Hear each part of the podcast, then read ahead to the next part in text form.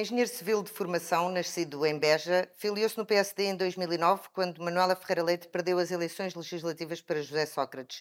Carlos Moedas foi secretário de Estado adjunto de Pedro Passos Coelho, foi comissário europeu com a pasta da Ciência e Inovação e venceu as últimas autárquicas e tomou posse como presidente da Câmara Municipal de Lisboa a 21 de outubro de 2021. A meio do mandato, é o convidado desta semana do Discurso Direto. Olá, Carlos Moedas, obrigada, bem-vindo a este programa do Novo com o Jornal Económico.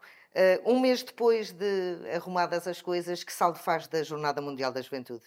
Olha, em primeiro lugar, é, é, muito bom estar aqui dois anos depois, dois anos depois de ter tomado posse como Presidente da Câmara Municipal de Lisboa e ter tido o maior desafio uh, da minha vida profissional e eu diria da vida dos lisboetas, que foi receber um milhão e meio de pessoas durante seis dias uh, em Lisboa e em que tudo correu bem.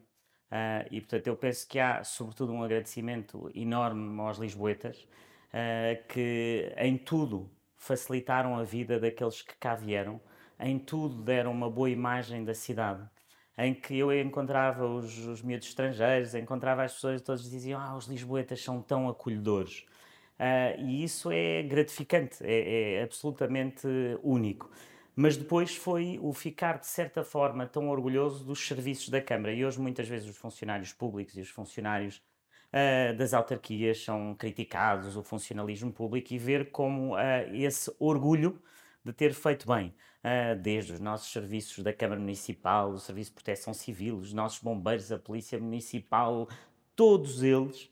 Tiveram a altura de algo que nós, ninguém sabia no país, se estaríamos a essa altura, porque a cidade nunca teve nenhum evento nem que se comparasse, ou seja, eu lembro de ver os últimos números da, da Expo, uh, em que na última noite tiveram 400 mil pessoas, nós aqui tivemos um milhão e meio. E, portanto, foi, uh, diria eu, para todos nós, uh, um grande balão de oxigênio, de autoconfiança, para os lisboetas. Uh, sentimos-nos grandes, sentimos-nos uh, que estávamos à altura de tantas as outras jornadas e depois quando o Papa entra no avião e diz esta foi a melhor jornada em que eu, Papa Francisco, participei, a que estava melhor organizada e agradece a Lisboa. Uh, há como realmente um momento incrível para os lisboetas que ainda o sentem hoje e que ainda me agradecem muito na rua, e isso acontece ainda todos os dias, mas o agradecimento é, é eles próprios, fomos todos nós. Sobretudo porque foi preparada muito uh, a correr, não é? Foi tudo feito em meia dúzia de meses. Uh, como é que foi a relação uh, agora a esta distância com as outras contrapartes da organização, portanto, quer a Fundação da Jornada, quer a uhum. pessoa responsável nomeada pelo governo José Sá Fernandes? Bom, primeiro havia aqui uh, algo que é quando eu cheguei, uh, aliás, no dia 18 de outubro, Joana, uh, que tomei posse. nesse dia, no dia a seguir, eu vou lá ao Parque Tejo e vi que não havia nada. era um terreno ao abandono, não tinha nada. era uma lixeira, entre aspas, e pensar que dali eu tinha muito pouco tempo para aqui chegar. E, portanto, o meu primeiro ponto foi um ponto até mais de engenheiro do que político. Foi pensar como é que eu divido isto aos quadradinhos para ter a certeza que vamos lá chegar e que toda a gente sabe o que tem a fazer. Nas situações difíceis de gestão, uh, é, uh, o mais importante é saber quem faz o quê. E, portanto, a minha relação com, uh, na altura com o governo, ela começa com alguma fricção porque não estavam definidos esses papéis. E, portanto, aquilo que eu queria rapidamente era dizer, meus amigos, quem é que faz o quê? Até que chegámos a um acordo em que cada um sabia muito bem o que é que tinha a fazer e, portanto, a partir daí só podia correr bem, porque já não estávamos a lidar, de certa forma, não estávamos a pedir aos outros para fazer coisas. Eh, depois acabaram por me pedir muitas coisas que deveriam ter sido outros a fazer, mas que a Câmara acabou por fazer e com muito gosto. Mas isso é diferente. Mas, mas ao princípio as foi. As diferentes foi partes fizeram aquilo que lhes competia ou acabou por sobrar tudo ou praticamente tudo para a Câmara? É, eu acho que a dimensão do que a Câmara fez uh, não tem nada a ver com muito do resto, nem do resto do país, nem de muitas outras entidades, porque nós tínhamos um investimento a fazer no seu total, que eram 35 milhões, Obviamente que muito disso fica para a cidade, portanto, o investimento que não fica para a cidade são 10 milhões, mas eram 35 milhões. A partir daí, o nosso investimento era dos maiores. Mas lembro, por exemplo, muito bem, ainda meses antes, de, uh, no fundo, o governo nos pedir para fazer os pórticos de segurança, que não estavam incluídos, e nós fizemos. Assim como tantas outras coisas. Agora não é para estar aqui uh, a dizer, mas nós estivemos sempre disponíveis. Uh, obviamente que nestes momentos que uma, de alguma dimensão como isto há sempre tensões, é natural que haja tensões. Mas a, a responsabilidade da Câmara era de tal ordem e aquilo que tínhamos a fazer era de tal ordem que a minha preocupação não era muito com os outros, quer dizer, os outros podiam estar em tensão comigo, mas a minha preocupação era uh, o que é que cada pessoa na Câmara tem a fazer em cada momento. E era muita coisa, porque era desde o Parque Tejo, mas não acabava aí. No Parque Eduardo VII, o palco foi a igreja que acabou por fazer o palco, mas tudo o resto à volta do palco éramos nós, uh, uh, da cidade, uh, os pontos de água para as pessoas beberem água, os bombeiros, as polícias, tudo isso éramos nós. Uh, e, portanto, foi um trabalho que a Câmara Municipal teve na dianteira nesse aspecto pelo volume mas acho que acabou por correr muito bem e trabalhámos muito bem com, com toda a gente. E além dessa, desse, dessa perspectiva qualitativa, já existe uma perspectiva quantitativa, já existem números sobre quão bem correu a Jornada Mundial da Juventude? Eu acho que eu já vi agora nos últimos tempos nas notícias a, a quererem números. Uh, para se fazer um estudo aprofundado sobre, sobre isso, não, não pode ser agora, não é? Não são indicadores diários do Banco de Portugal. Aliás, falei com o seu governador com, com isso, ele confirmou que aquilo não fazia sentido estar a fazer análises. Fazia mais sentido quando chegaram os números, disseram que os levantamentos de multibanco aumentaram de 15%. Uh, ah, aquilo que eu digo é sim, é importante que haja números. Uh, e esses números existirão sempre, porque as entidades, os consultores vão fazer esses números. Agora, aquilo que a cidade já recebeu, aquilo que a cidade teve nas bocas do mundo, aquilo que nós vimos que há uma dada altura em que nós temos os números da, daquilo que é o host, que era o RTP, que chegámos a mais de 500 milhões de lares, o que é mais do que um evento nos Estados Unidos, que é o Super Bowl, que toda a gente conhece, um evento enorme uh, para todo o mundo. A minha pergunta é: nós vamos ter números, mas esses números deveríamos chamar outro número que era o número de quanto é que nos custaria uma campanha publicitária mundial como tivemos aqui. Seriam, uh, esses números seriam uh, absolutamente únicos. Uh, mas esses números existirão. Agora, se queremos fazer isto bem, não é chegar ao fim do mês e dizer, ah, os números. Não é assim, que alguém que, que estuda economia sabe que isso não é assim. Mas os números estarão lá e eu estarei aí para assumir os números, sejam eles os que forem. Mas relembro que muitos destes eventos têm um efeito de onda. Ou seja, quando as pessoas vieram à Expo naquela altura, ou vieram, uh, ou, que tivemos, quando tivemos cá o grande evento de futebol, uh, as pessoas vêm e depois continuam a vir. Ou seja, há um efeito de onda daqueles que vieram uh, e depois vem de arrastamento. E isso acontece. Portanto, nós temos, já estamos a ter, aliás, falei com alguns hoteleiros, pessoas que já são essa segunda onda. E, portanto, isso é muito, muito importante para o país. Acho que parece mais vezes em Portugal que as pessoas, eh, mesmo num evento como este, que foi tão para lá do que nós imaginávamos, que há sempre algumas forças eh, que querem criar ou diluir o sucesso que foi. Devíamos estar unidos nesse sucesso. Isto não tem, isto não tem partido, tem, eh, tem aquilo que foi realmente um momento único. Portanto, esse tipo de uh, tentar imediatamente desfazer e dizer não, mas não foi bem assim, porque não, os hotéis tais não tinham aquela pessoa. Eu acho isso, uh, acho que, que o país não deve ir por aí, devemos realmente ter outra atitude. Uh, e eu sei que essa atitude é a atitude das pessoas na rua. Mas depois há sempre estes jogos que muitas vezes na política que, que são, que são terríveis para o país, acho eu. Um, outra crítica que tem enfrentado tem a ver com a gentrificação da, da cidade, mas foram precisamente uh, estes turistas que vieram, uh, turistas ou, ou, ou, não turistas, que vieram de férias ou vieram para viver, que acabaram por contribuir para recuperar uh, a cidade. Para si, enquanto Presidente da Câmara, é bom ou é mau ter tanta gente fora da cidade? Eu, eu acho que é essa pergunta que tem água no bico, porque no fundo começa a haver discursos políticos Uh, e nós vamos vendo isso, uh, e já ouvimos isso no Bloco de Esquerda, por exemplo, que são discursos que são, uh, eu diria, quase contra o turismo. Eu acho que isso é muito grave, porque o turismo é uma fatia muito importante da nossa economia e é uma fatia muito importante da economia de Lisboa. E muitas famílias dependem desse turismo, dependem do trabalho que esse turismo traz, do emprego que esse turismo traz. Agora, tem que haver um equilíbrio como em tudo, não é? Uh, Lisboa não pode ser, uh, tem que ter turismo e tem que ter inovação, cá está as fábricas de unicórnios, tem que ter tecnologia, tem que ter cultura, tem que ter isso tudo. E, portanto, o trabalho de um, de um Presidente da Câmara é a diversificação da economia, porque essa diversificação é que nos protege. Economias que são só dependentes num setor tornam-se demasiado frágeis por essa dependência. Portanto, aquilo que eu tenho feito é como é que eu vou diversificando a economia e investindo noutras áreas, como é o caso da tecnologia e da inovação.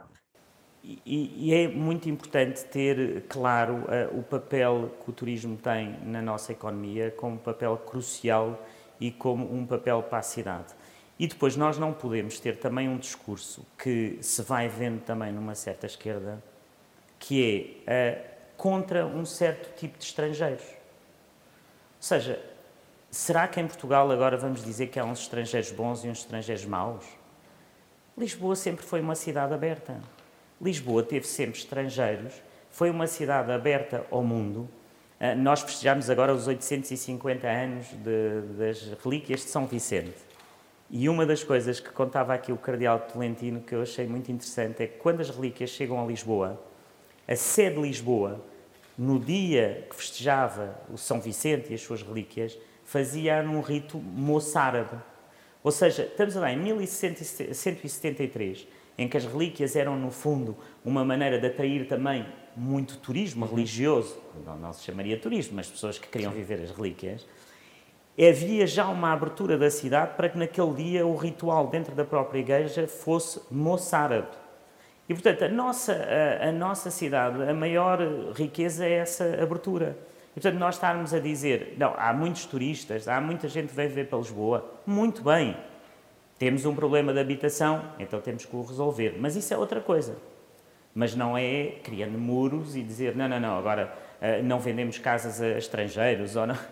Eu acho isso uma coisa de uma, de uma tristeza e de uma falta de cultura e de, eu diria, de mundo, uh, o que seria, o que seria. Mas sinto que há uma certa extrema-esquerda, uh, e sinto também aqui na Câmara, que quer seguir esse caminho, que é um caminho contra o turismo e contra os estrangeiros. Não todos os estrangeiros, porque aqui há sempre estas matizes da extrema-esquerda, é que são a favor de uns, mas contra outros, há uns que são bons e outros são maus, e por sorte uh, extraordinária da extrema-esquerda, acham que estão sempre do lado dos bons.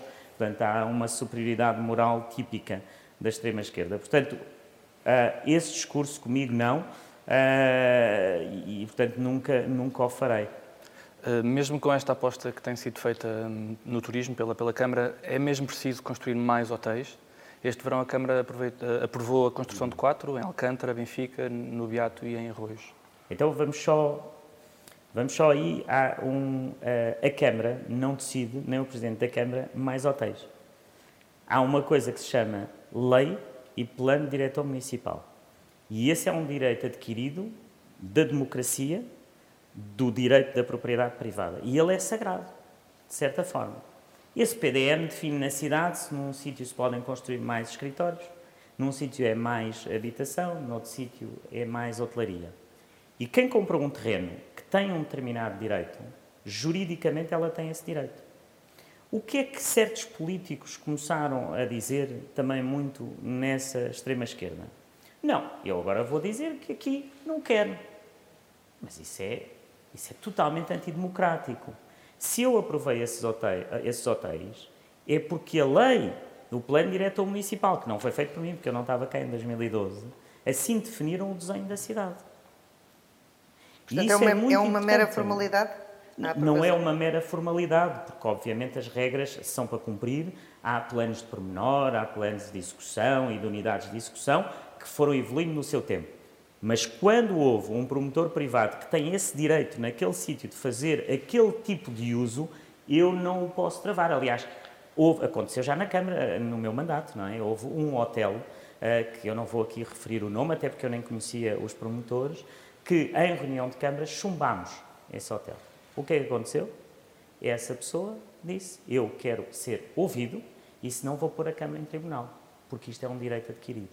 E, portanto, se uh, a cidade, uh, para o seu futuro, e o hotel achar, foi aprovado. Repara, diga, e o hotel, e o hotel teve que ser aprovado, obviamente, senão estávamos a, estávamos a, estávamos a cometer ilegalidades.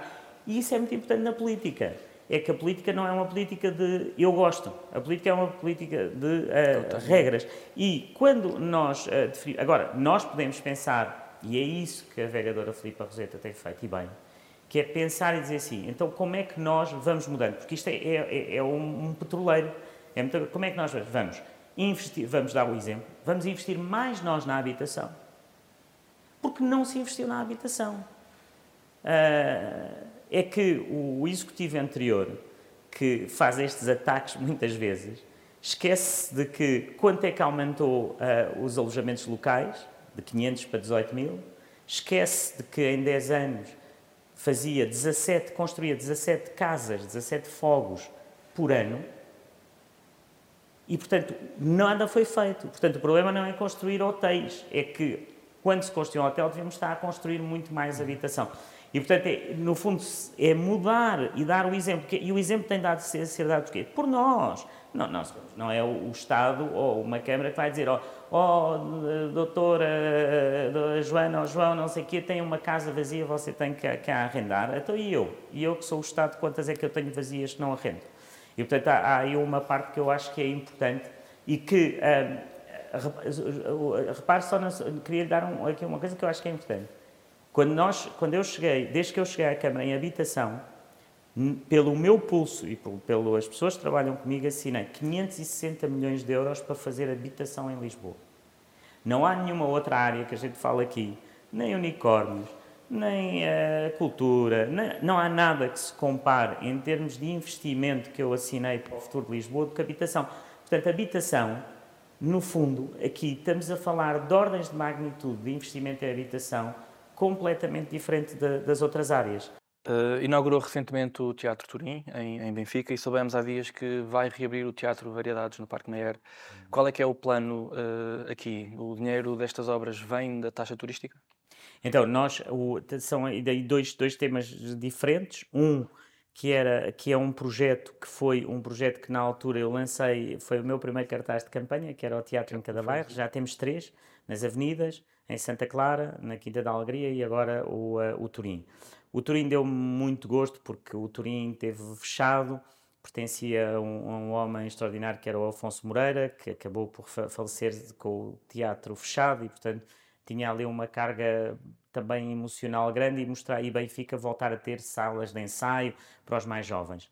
O Variedades uh, é outro ponto. O Variedades é um teatro que foi construído que tinha alguns erros uh, que existiam de concepção, por exemplo, não tinha aquilo que num teatro é essencial, que se chama uma teia uh, para subir e descer toda a parte cénica que teve que ser construída, portanto atrasou e agora vamos fazê-lo dentro do Parque Mayer e dentro do plano do Parque Mayer, em que eu quero o mais depressa possível e tenho posto uma pressão enorme nos meus próprios serviços para se lançar ali a concessão do Parque Mayer, que é continuar o trabalho, já temos o Capitólio Variedades, temos que ter ali uma parte que seja uma parte que dê para fazer uma escola, para fazer um, museu, para ter o Teatro Maria Vitória recuperado e, portanto, essas obras vão ter que ser feitas primeira peça é realmente abrirmos o Variedades, que é um teatro uh, histórico, uh, mas que é apenas mais uma peça naquilo que vai ser a recuperação do, do Parque Mayer, que eu não quero que seja uma recuperação num grande projetista ou de um, um, grande plano, mas quero que ela vá peça a peça se construindo, porque o Parque Mayer está há muitos anos naquele estado e, portanto, nós temos que casar. Vamos pôr ali o Hot Club, que, que teve que ser mudado, vai, já temos sítio para ele ali e, portanto, vamos, uh, vamos continuar. Passando aqui à habitação, de que uh, falámos ainda há pouco, um, ehm, a Carta Municipal da Habitação está uh, para ser aprovada a qualquer momento. Uh, eventualmente, quando estivermos a ver esta entrevista, já poderá estar aprovada? Acredita que vai ser desta? Não, eu, eu penso que aí uh, estamos a negociar, uh, de certa forma, com a oposição, porque eu penso que é inaceitável que, com o problema da habitação que temos, que esta carta de habitação não seja aprovada.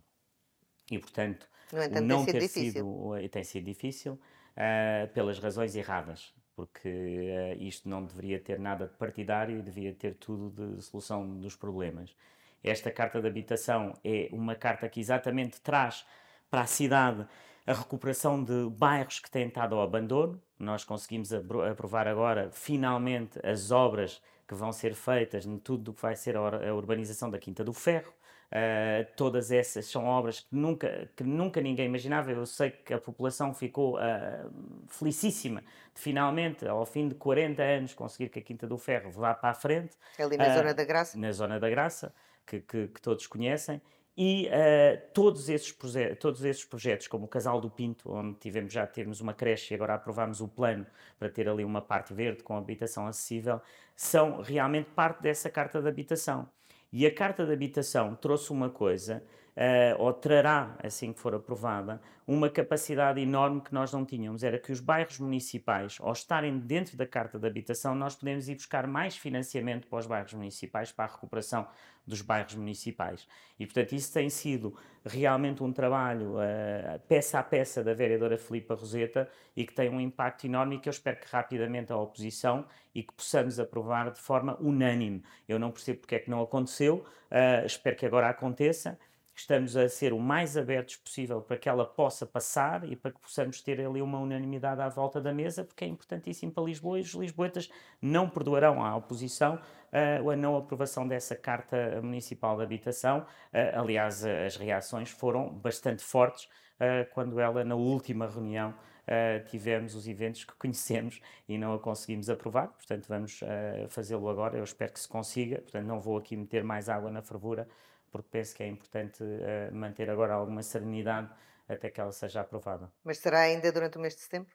Ainda durante o mês de setembro não garanto, mas tem que ser setembro ou outubro. Portanto, ao setembro ou outubro aprovamos a Carta de Habitação. E será, será essa, essa Carta de Habitação que prevê um investimento de 800 milhões que vai permitir fazer ou a Câmara ter soluções diferentes para os diferentes tipos de problemas que, que existem em Lisboa, não só os bairros municipais, a habitação acessível, mas também para poder dar mais resposta às hum. classes médias, às famílias jovens, etc. Para... É, a Carta da Habitação, no fundo, define uma. Um, o problema aqui é que a habitação tornou-se aqui toda uma guerra ideológica. Não deveria ser, não deveria haver nada de ideológico, porque só conseguimos resolver, de certa forma, o problema da habitação em Portugal e em Lisboa se tivermos uma solução multifacetada.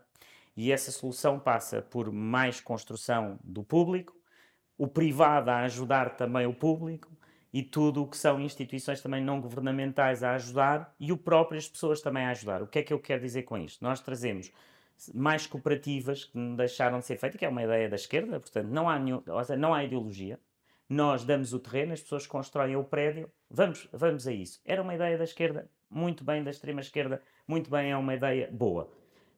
Concessões com os privados. Ui, a esquerda não gosta. Mas quer dizer, o que é que acontece? A Câmara anterior desenha umas concessões com os privados que era uma, algo hilariante, que era dizer os privados vêm-nos ajudar a fazer habitação acessível, mas vão perder dinheiro têm que perder dinheiro. Ora, os privados não podem perder dinheiro. Eles podem até aceitar. Não... Vazios. Exato, eles podem até aceitar não ganhar muito dinheiro, mas eles não vão pôr em risco aquilo que são a sua, a, a, o seu negócio. Agora, muitos privados estão dispostos a ganhar muito pouco, mas não podem é perder. Portanto, estamos agora a redefinir essas concessões, mas vai ser seguramente uma dificuldade enorme na reunião de Câmara, porque há uma certa extrema-esquerda que pensa e eu acho extraordinário é que um privado ajuda perdendo dinheiro. E só a extrema-esquerda é que pensa, e, e, a esquerda, e neste caso também o PS, em que quando até uma parceria com os privados é positiva para o Estado, como era o caso da saúde, que aí é acabar com ela. Portanto, é, é, é uma esquizofrenia eh, eh, partidária, não é? E, e, portanto, eu penso que nós devemos definir essas concessões para poder ter concessões em que os privados ajudam, isso é muito importante para a cidade de Lisboa, mas, sobretudo, eu agora estou concentrado com o meu pragmatismo, que é o que é que nós estamos a fazer. Nós estamos a construir mil fogos, mil casas neste momento, já construímos e reabilitámos desde que começámos, são 1.365 chaves que entregámos. Como é que dizem assim? Ah, mas como é que conseguiu? Uh, isso eram coisas que vinham do passado. Não, olha, metade disto é reabilitação de casas que estavam abandonadas e vazias, elas já lá estavam. Mas Portanto, não estavam a ser uh, utilizadas? Estavam fechadas, estavam trancadas. Uh, quando nós dizíamos, uh, a Filipa Roseta e eu dizíamos há duas mil casas de volutas em Lisboa, já recuperámos quase 700. Não é brincadeira, que estavam abandonadas há anos. Portanto, as pessoas dizem, ah, como é, isto já estava tudo preparado do passado. Primeiro, eu acho que isso a conversa não tem, para mim, é-me indiferente. O que estava preparado do passado, tenho muito gosto, as coisas boas a levar para a frente. Mas, por acaso, mais de metade fomos nós que, que fizemos. 500 milhões que assinámos. Portanto, é, é, há aí, às vezes, alguma política que, que me deixa. Uh, que me faz um bocado questionar a mim próprio sobre hoje em dia o mundo político. Uh, mas uh, tivemos e fizemos uma coisa que, aliás, anunciámos há bem pouco tempo, quer dizer, nós precisamos ajudar os professores, precisamos ajudar os polícias, precisamos ajudar os enfermeiros. E eu começámos a pensar porque é que não estamos a conseguir ajudá-los. Porque eu dizia, o que podemos fazer é dar um apoio à renda. Se a pessoa pagar mais 30% de, de, do seu rendimento em renda, está aflito. Ou seja, se ganhar 1000 euros, se for pagar 500 euros de renda, não consegue viver porque está metade do ordenado, está para a renda. Então vamos ajudar, fazemos com que a pessoa, no fundo, se ganhasse 1000 euros, pagaria um terço, imagino 300, 300 euros de renda, e nós, até aos 500, pagava a Câmara. Pagávamos a diferença para a pessoa não ter esse esforço. O que é que acontecia? Os professores, quando vêm da província, vêm para Lisboa, mas têm uma casa lá na província. Ou irem concorrer, diziam, pá, vocês não podem concorrer, vocês já têm uma casa. Isto era uma injustiça enorme. Portanto, retirámos uh, essa, uh, essa linha para que um professor que venha de outra terra, que venha para Lisboa, possa concorrer mesmo tendo uma casa. Ou um professor que venha e diga, olha, eu ainda não tenho, mas tenho aqui uma promessa de arrendamento. E a partir daí nós podemos ajudar. E isto vai servir muito, sobretudo, professores, uh, polícias, uh, bombeiros, quem seja, porque nós não podemos ter uma cidade em que ajudamos os mais vulneráveis, e bem, mas que já não temos uma classe hoje, e muitas classes profissionais tão importantes para, a nossa, para a nossa cidade. Este concurso vai agora abrir, em 18 de setembro, uh, e, e, é um concurso que vai ajudar muita gente que vem de fora para Lisboa e que não consegue já pagar renda. E é uma ajuda imediata. Nós já temos 800, mais ou menos 800 famílias, é ir até mil pelo menos, e eu estou disposto para o orçamento de 2024 a aumentar esse orçamento para, para conseguirmos ter e ajudar. Portanto, no fundo é o problema da habitação e que muitas vezes uh, nas discussões que tinha com a oposição, que construir demora dois ou três anos. Nós temos que ter soluções intermédias para ajudar a, a resolver os, os, problemas. E neste momento, se nós, só nisto, se nós estamos, ajudamos mil famílias, estamos a construir mil e já ajudamos mil, desejamos, são três mil. Agora, há muitas famílias, há muito mais do que isso. Nós temos 6 mil famílias em, em, listas de espera, pessoas que sabemos que precisam. Portanto, é preciso continuar, é preciso não baixar os braços tanto na, na construção. Dizem, é um trabalho que não uh, acaba. Diga. É um trabalho que não acaba. É, é um trabalho que não, que não acaba, mas pode melhorar brutalmente, porque quando entre 2010 e 2020 só se construíam 17 por ano, aí é que ele piora de certeza. Uh, mas obviamente é, é, é uma, é, é, um drama que, que é muito, muito, muito difícil. E, e, e, todos os dias, ele, ele acontece todos os dias, as pessoas perdem o trabalho, não têm dinheiro para pagar a renda, é, é muito difícil. E vai continuar a insistir na isenção de IMT para os jovens? Vou, eu penso que há, aliás, duas coisas que vou, que vou insistir.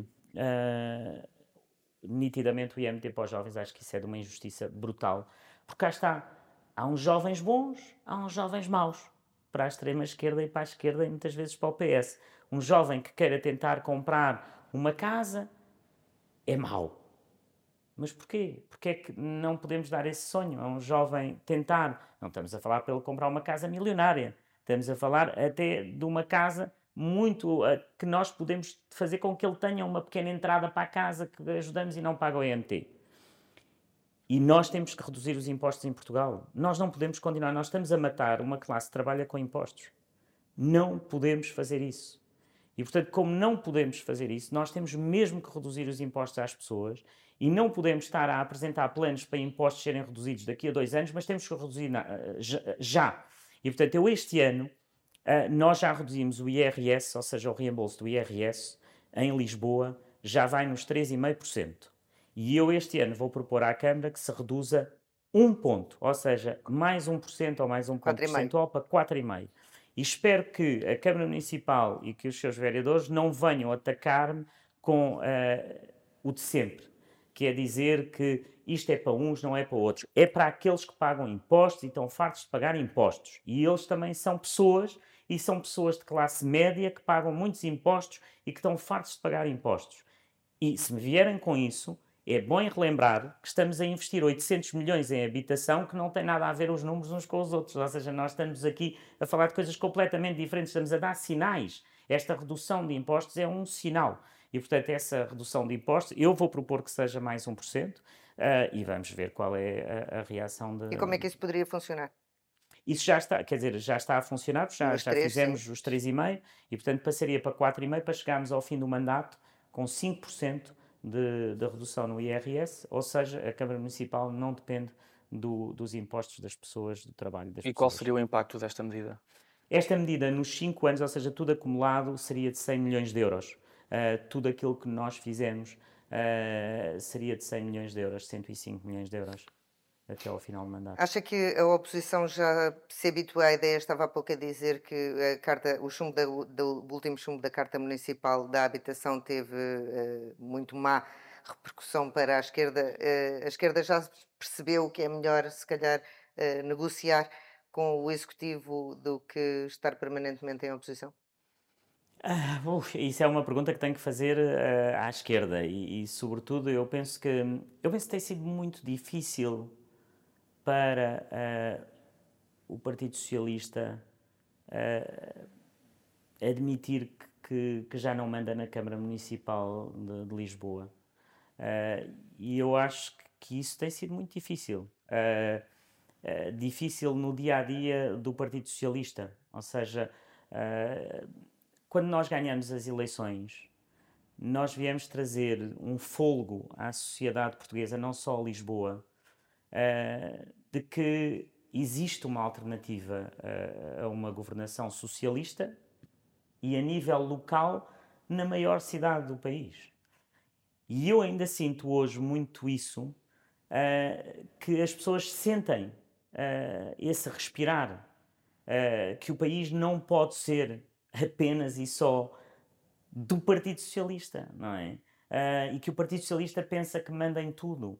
Uh, e talvez a maior dificuldade tem sido essa do próprio Partido Socialista conseguir digerir que não manda na Câmara Municipal de Lisboa. Primeiro quem manda na Câmara Municipal de Lisboa são os lisboetas. Uh, não é nem o seu presidente, nem o, é, são os lisboetas. E, e, como eu tenho sido um presidente dessa proximidade, um presidente de, das pessoas, que ouve as pessoas, tem sido ainda mais difícil para, para, para, o, para o Partido Socialista, eu acho. Uh, e portanto é isso, isso vai-se vai -se tratando com o tempo, não é? Vai, demora, demora o seu tempo uh, e, e, penso que espero que, que com os tempos que aí vêm nos próximos anos, de uma vez por todas, uh, o Partido Socialista perceba isso no bom sentido que é a democracia, porque eu acho que é são para a democracia uh, e ação para o país, que a maior Câmara Municipal do país não esteja nas mãos do governo do país. Uh, acho que isso é, é, muito importante para, para todos nós e, e, é importante para a democracia. Uh, às vezes sinto que no país as pessoas um, sentem que, que há, que há um, uma maneira de olhar hoje no, no governo que é que que tudo deveria ser socialista. E eu fico uh, pasmado. Uh, as pessoas não querem isso. E os lisboetas, de certeza, que não querem isso. Nem, não, isso não tenho qualquer dúvida. Hum, estamos a meio do contrato entre Lisboa e a Web Summit e esta vamos para a terceira edição consigo na Câmara. Que avaliação é que faz desta parceria ah, assim meio, meio caminho já percorrido? Olha, em primeiro lugar agradecer ao Web Summit porque eu uh, insisti muito uh, que o Web Summit tivesse os seus escritórios em Lisboa, na fábrica dos unicórnios. E, e no outro dia uh, inaugurámos então os novos escritórios da Web Summit na fábrica de unicórnios e o próprio Paddy Cosgrave disse, o, o, o presidente da Câmara disse-me que se eu, uh, que não havia hipótese, tínhamos que vir para aqui. Uh, e, e, eu acho que uh, isso foi, foi simbólico, porque o Web Summit é um evento muito importante para Lisboa e esta ligação entre o Web Summit e a fábrica de unicórnios, que é no fundo continuar Uh, no fundo, passar de um evento para uma realidade. Ou seja, o, a Lisboa não pode ser uma vez por ano a Web Summit. Onde é que ficam essas empresas? Portanto, isso para mim foi uh, essencial na minha relação com, com o Web Summit. Os preparativos estão a acontecer. Como sabem, nós temos sempre ali um problema de espaço, não é? O Web Summit tem vindo a crescer. Nós temos as condições, através do aumento dos barracões, para se conseguir ter ali o Web Summit era ótimo conseguir resolver esse problema, só que esse problema tem três partes, não é? Tem o governo, é tem a Fundação AIP e tem a Câmara Municipal. E como todos os problemas em cá três partes, é, é às vezes complexo. portanto, eu vou, o, o, importante para mim é que o Web Summit consiga ter o espaço que precisa, a Câmara Municipal está aqui para facilitar, uh, mas precisamos de resolver esse problema de uma forma estrutural. Falou da inauguração dos escritórios da Web Summit. Uh, é um sinal de que a fábrica de unicórnios já está a funcionar em pleno? ela já está, ela tem estado a funcionar e, e muito bem, porque uh, ela tem tido um papel uh, incrível na cidade, que é um papel um bocadinho quase uh, invisível, mas que as pessoas às vezes não, não sabem. Quando, em 2021 nós tínhamos para aí 75 empresas que estavam a incubar nas startups, temos agora 220. Dessas temos um programa, que é o maior programa que nós chamamos o programa de escalar, ou seja, de fazer com que as empresas não sejam a vida toda startups, que para mim era o grande problema em Portugal, é que era tudo startup durante anos.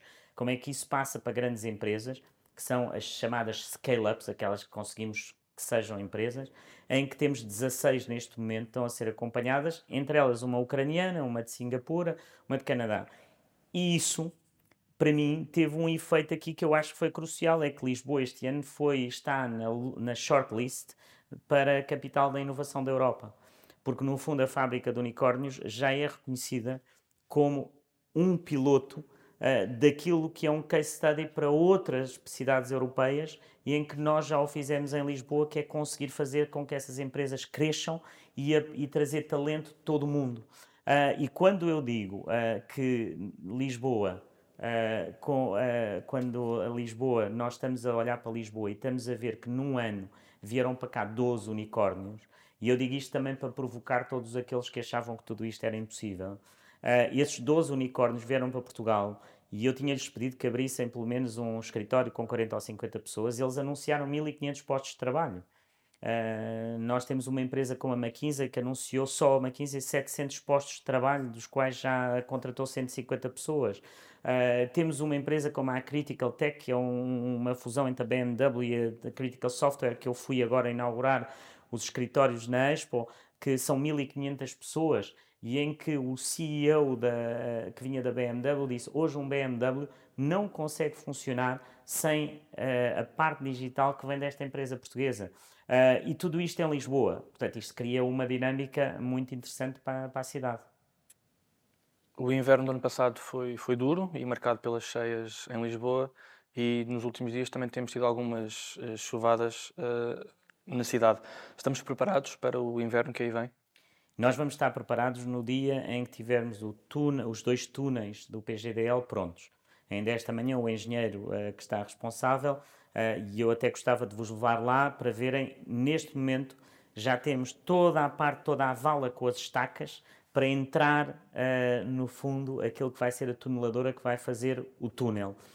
A cidade só estará preparada nessa altura e isso será para lá, eu diria, em 2025, mas prefiro não dar datas, porque uh, 2025, mas as obras correm como correm, se não for 2025 será 2026, mas ela estará nessa altura sim a cidade preparada, mas eu neste momento, por exemplo, porque é que eu digo isto das datas? Nós começámos a construir e imediatamente encontramos uma muralha arqueológica, têm que vir os arqueólogos. E bem, mas atrasa a obra.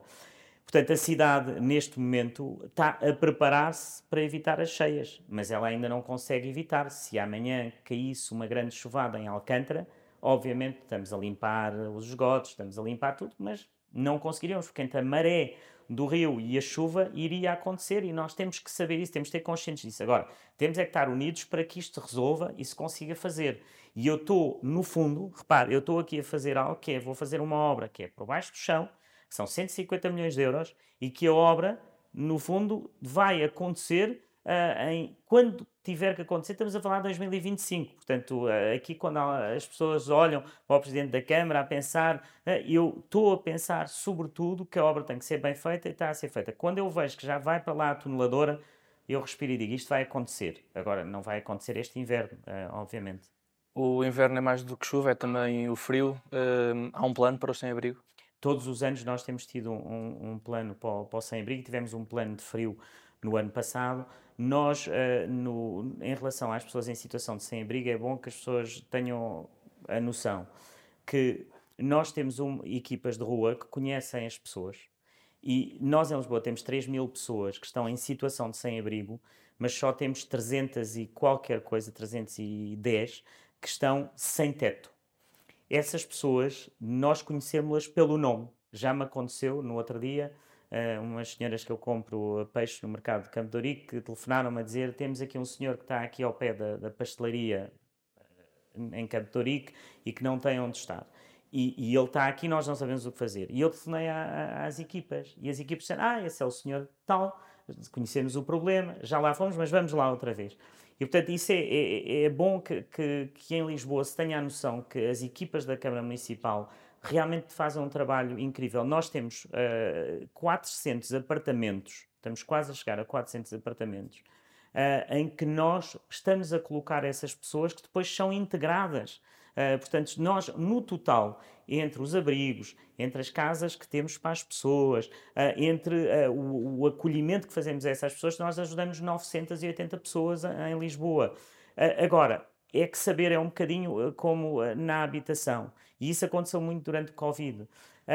há sempre um fluxo de chegada a Lisboa há sempre um fluxo de pessoas que vêm de outras cidades que vêm para Lisboa, uh, que vêm de outros países e vêm para Lisboa. Mas uh, aquilo que nós fizemos, o investimento que fizemos na, nas pessoas em situação de sem-abrigo, tem sido absolutamente extraordinário. Agora, sempre que há um Lisboeta que vê alguém na rua, a sensação é terrível. Eu próprio, quando vejo, sou o primeiro a dizer onde é que estão as equipas de rua, têm que vir.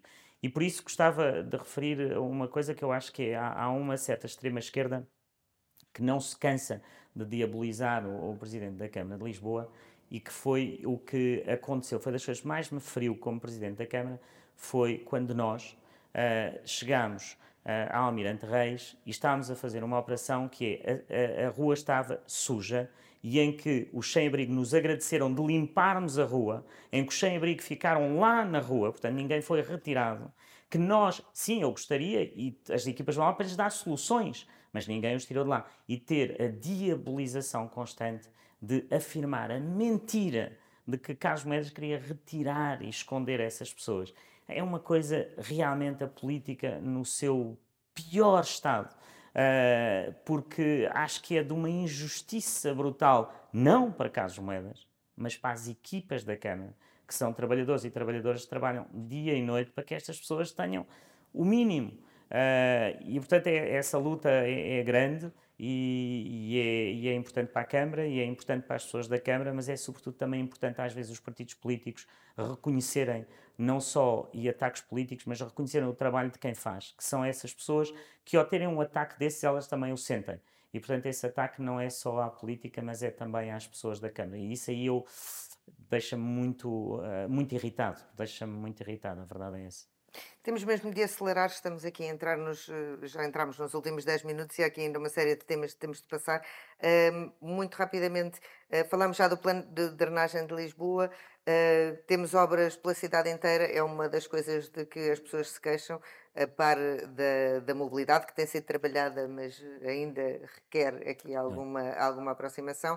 Uh, era preciso fazer tudo ao mesmo tempo e está a haver o efeito desejado dos, por exemplo, dos passos gratuitos para os menores de 23 e para os maiores de 65 ao fim do ano? O, uh, os passos gratuitos uh, ultrapassaram tudo aquilo que nós imaginávamos. Porque nós, neste momento, temos 90 mil pessoas com passe gratuito em Lisboa, Uh, que andam isto, efetivamente? Que andam efetivamente, que têm o passe, não, não estamos lá todos os dias para ver se elas, se elas andam, uh, mas elas têm o passe gratuito e uma coisa lhe posso garantir, não há pessoas, pessoas de mais de 65 anos, todas me agradecem o, o passe gratuito. Mas uh, o que é que é importante aqui nestes 90 mil? 90 mil é um número muito grande, obviamente, é muito mais do que 10% da população de Lisboa. Mas é o facto de que a procura multiplicou por dois. Ou seja, aquilo que nós tínhamos antes era metade de 90 mil. Portanto, quer dizer que nós fomos buscar mais 45 mil pessoas que não estavam no sistema. Se calhar pode acontecer que algumas foram tomar o passo e depois até não andam o que nós estamos a pensar que andam, mas isso temos que sempre descontar mas serão alguma certamente coisa. mais mas, do que as que eram mas quer dizer, elas que foram, quiseram ter, ter um passe.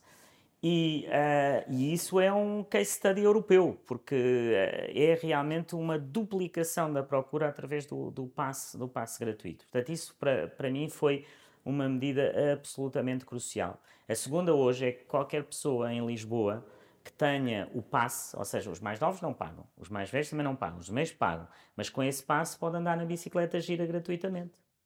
Isto era uma coisa que se falava, não sei o quê. É um plano preciso, de mobilidade integrado. Buma.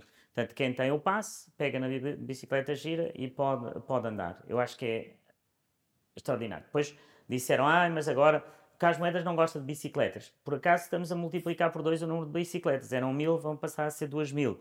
Para quem não gosta de bicicletas, ah, parece-me estranho. Afinal, gosto mais de bicicletas do que alguns dizem. Ah, e depois temos aqui um, um ponto que é: nós temos que reduzir o trânsito na baixa, mas não é o plano antigo de, ah, de uma oposição que queria impor fechar a baixa. Aquilo que nós precisávamos realmente fazer é: nós já criámos incentivos a que as pessoas não passem pela baixa. E fizemos até com alguma inovação. Hoje em dia, se um dos aqui presentes vier no carro e vier de Algés para Santa Apolónia e puser no Waze ou na Google, a Waze ou a Google não lhe vai dar para passar aqui para o meio. E como a pessoa até vai distraída, segue o Waze. Só isso já tem evitado que muita gente venha pela baixa, porque acaba por seguir tecnologicamente. Está a ver, às vezes há coisas, medidas simples que funcionam. Mas há uma coisa que nós temos que fazer e precisamos da ajuda da Comissão de Proteção de Dados, que é nós temos que ter aqui alguma identificação de matrículas para depois, num futuro, ver quem é que são os residentes, quem é que vem trabalhar à baixa, quem é que precisa de vir fazer compras à baixa e a partir daí poder identificar e poder ter um controlo ah, melhor de quem entra e de quem sai para evitar efetivamente que a baixa tenha pessoas que estão constantemente a passar pela baixa sem vir para a baixa. Quem quiser vir para a baixa fazer compras vem, quem quiser trabalhar para a baixa vem, mas quem passa só por passar não pode passar, não deve passar. E portanto tudo isso demora o seu tempo, mas estamos a trabalhar nesse sentido e aí, como eu também já disse várias vezes, deveríamos ter uma medida que é que os carros mais antigos não entram na, na baixa. Hum, a gestão do lixo tem sido outra crítica frequente dos cidadãos. Porquê é que é tão difícil eh, organizar a recolha e manter as equipas de higiene satisfeitas? Olha, eh, quando nós chegámos havia um problema grave de recursos humanos, portanto havia pouca gente, contratámos 200 pessoas. A maior contratação alguma vez feita para a higiene urbana. Se perguntar eh, às pessoas da higiene urbana, todos reconhecem que não há nenhum presidente que tenha ido tanto à higiene urbana e estar com as pessoas da higiene urbana como eu. Portanto, eu conheço bem os problemas deles, ah, reforçámos isso tudo, reforçámos equipamento ah, e temos tido realmente um, um- um resultado que durante a Jornada Mundial da Juventude foi visível para todos. Ah, muitos estrangeiros cumprimentaram a, a limpeza da cidade e que agora temos que manter nestes meses que aí vêm com um reforço pessoal. Aquilo que eu eh, disse sempre e continuo a dizer é que eu quero estudar com as freguesias melhores maneiras de tratarmos a higiene urbana em que saibamos bem o que é que, olha, é como na, nas jornadas, o que é que faz um e o que é que faz outro. E muitas vezes há aqui zonas em que um recolhe o lixo, o outro limpa à volta do caixote do lixo, que são, para mim, como gestor também, eh, algo que me parece que só pode criar alguma confusão. Portanto, a situação não está perfeita, mas está melhor. E isso é importante reconhecer porque os serviços têm feito um grande esforço para isso. Há uma melhoria. Dizem-me está, está bem, ainda não está bem, não está como eu queria, mas temos que continuar a fazer e isso é importante. E portanto a higiene urbana é ah, um ponto, é um ponto em que eu também, também gostaria muito de pedir às pessoas, que eu ainda ontem ah, andava a passear na rua e vi às vezes aquilo que nós chamamos os monos, que é alguém faz uma obra, tira as persianas, estou a pensar num caso concreto, e mete no meio da rua. Não é preciso. O- Há um número na higiene urbana, que eu depois até vos vou dar para pôr na entrevista, porque é um número que se telefona, que funciona muito bem e vão lá buscar e aquilo não está ali também. caído no na, um móvel. As pessoas às vão, vêm lá escondidas e metem um móvel ali. Não vale a pena. Nós vamos à sua casa, nós vamos buscar. E, e, eu acho que é por falta de conhecimento, porque eu já tenho com pessoas na rua, digo, uh, mas sabem que podem telefonar. Ah, é? Ah, não sabia. Depois telefonam e dizem, oh, presidente, funcionou tão bem, eu telefonei e vieram logo. Portanto, há também aqui um esforço de comunicação nossa que tem que, tem que ser feito. Eh, até o final do ano, a autarquia prevê investir 30 milhões de euros em creches e escolas e até 2026 o investimento deverá triplicar. Uhum. Uh, a que necessidades é que pretende responder?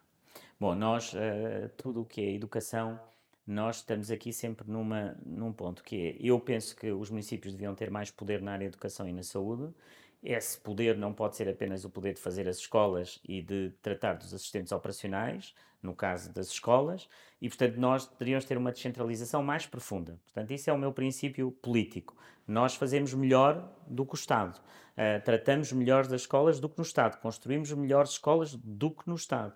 E portanto a ideia aqui é que nós vamos continuar um plano de construção de escolas em Lisboa, que aliás é um plano uh, em que ainda inauguramos agora no bairro da Boa Vista, que é um, bairro que todos conhecem com as suas dificuldades, uma, que tem uma escola absolutamente magnífica, a Escola Ribarteles, que ainda inaugurei uh, esta semana, como em Alcântara, outra escola, uh, que inaugurei ainda esta semana, e portanto vamos continuar nesse plano da reabilitação das escolas. São 41 escolas que vamos reabilitar com 80 milhões de euros. Uh, isso é qualidade de vida dos alunos. Agora, uh, eu acho que uh, deveríamos ter uma, uma descentralização mais profunda nessas áreas, porque acho que os municípios fazem melhor do que o Estado. Estamos a entrar nos últimos cinco minutos de conversa e aqui vou-lhe mesmo eh, pedir um minuto para cada uh, pergunta. As eleições autárquicas só acontecem em 2025, já se fala em Marta Temido como candidata socialista, já se fala em geringonças à esquerda. Uh, se as eleições autárquicas fossem antecipadas, acredita que venceria com maioria absoluta? Eu, eu não, não vou fazer nenhum comentário, eu sinto, sinto que há um grande nervosismo à esquerda, mas eu não vou fazer comentários porque uh, custa-me muito ver que no nosso país os políticos estão sempre a viver no futuro. Uh, o que é que vão ser daqui a dois anos, a que é que se vão candidatar, o que é que vão ser. E no fundo nunca estão a viver no presente. E um presidente da Câmara tem que estar focalizado no presente. É isso que eu faço. Adoro ser presidente da Câmara. Adoro, gosto, é um, realmente na vida, às vezes a pessoa acerta. Eu nunca tinha sido Presidente da Câmara, gosto muito de ser Presidente da Câmara, portanto estou a ser Presidente da Câmara, mas não estou a pensar o que é que é 2025. 2025, ainda temos dois anos de trabalho pela frente. E parece-me que há muitas pessoas que passam a vida a pensar uh, em certos partidos qual é o próximo trabalho que têm. Uh, eu acho que estou muito bem naquele que estou e, e o futuro. Uh, é o seu melhor papel? Até eu, hoje? Eu até, até hoje é um papel que eu mais gosto, em que mais me sinto à vontade e aquele em que acho que estou a fazer uma maior diferença na vida das pessoas de todos os dias e, portanto, é, é, é um papel que, que vivo muito bem, mas não entra em discussões políticas de 2025, nem pensar. E este mandato cumprirá até ao fim? Ah, isso, obviamente, sem dúvida, como é que não havia. Eu acho que. Uh, as pessoas estão fartas de políticos, estão sempre a pensar no futuro, que depois não cumprem o presente. E esses políticos, sim, a meio, estão sempre dispostos a saltar. Uh, alguém que hoje já está a pensar em 2025, o que é que será em 2025, parece-me alguém que, ou que alguma, de certa forma, é um bocadinho instável, porque estar a pensar em 2025, meu Deus, como é que as pessoas podem estar a pensar em 2025 quando temos tanto trabalho para fazer hoje? Uh, mas pronto, isso são escolhas políticas e cada partido faz as suas escolhas. Não... E se o PSD precisar de si para outras escolhas e para outros caminhos? Não, eu acho que os lisboetas precisam muito de mim, portanto estou em Lisboa para, para ficar. E o PSD tem um, um, líder que está a fazer um excelente trabalho, está aí terra a terra, uh, que tem estado a mudar o partido, que tem estado a falar com as pessoas e esse líder sabe que me tem ao lado dele para ajudar naquilo que seja necessário. Agora, acho que o meu papel na política é mostrar que há uma alternativa, que fizemos diferente, que Lisboa está diferente, que Lisboa está melhor. E esse exemplo pode ser pensado a nível nacional para aquele que, que é o líder. Eu, eu só estou a dar o exemplo. Que as pessoas olhem para. O que eu quero é que as pessoas olhem para Lisboa e digam: olha, o Moedas, em vez de falar habitação para aqui ou habitação para lá, está a fazer. Uh, o Moedas, em vez de estar a falar na, na, sustentabilidade e fechar ruas, tem os transportes públicos gratuitos. Fez. Uh, e eu acho que é isso que as pessoas. Uh, e portanto, se eu puder dar o exemplo, estou a dar o exemplo para o país. E eu acho que o PSD deve ser isso. É o partido que faz. E portanto, eu sou uh, o presidente da Câmara, que vem do PSD, com uma coligação com outros partidos, mas é o presidente que faz. E, e hoje a política tem que ser cada vez menos conversa e mais fazer. Uh, menos ideologia e mais capacidade de responder às pessoas. Uh, porque as pessoas estão fartas disto. As pessoas estão muito cansadas da maneira tradicional de fazer, de fazer política. E o PSD neste momento é capaz de fazer isso? O PSD de Montenegro? O Luís Montenegro está a fazer isso, ele está com as pessoas, está a andar de les a les do país. Isto é um trabalho, ou seja, o trabalho de um líder político é um, é um trabalho que também tem muitas partes que não são imediatamente visíveis. Uh, Luís Montenegro está a arrumar o partido, a, a, trabalhar com as pessoas do partido e está a trabalhar no país. E há muita coisa que não é mediática, mas é isso que ele está a fazer. Está a construir uma equipa. Um partido não é só o líder, é uma equipa. E, e o Luís Montenegro sabe que, que eu estou uh, e estarei com ele a ajudar em tudo aquilo que puder. Uh, não há qualquer dúvida sobre isso. Engenheiro Carlos Moedas, muito obrigado pelo seu tempo. Foi a entrevista uh, com o Presidente da Câmara Municipal de Lisboa, que poderá ler no Semanário Novo e no Jornal Económico. Obrigado.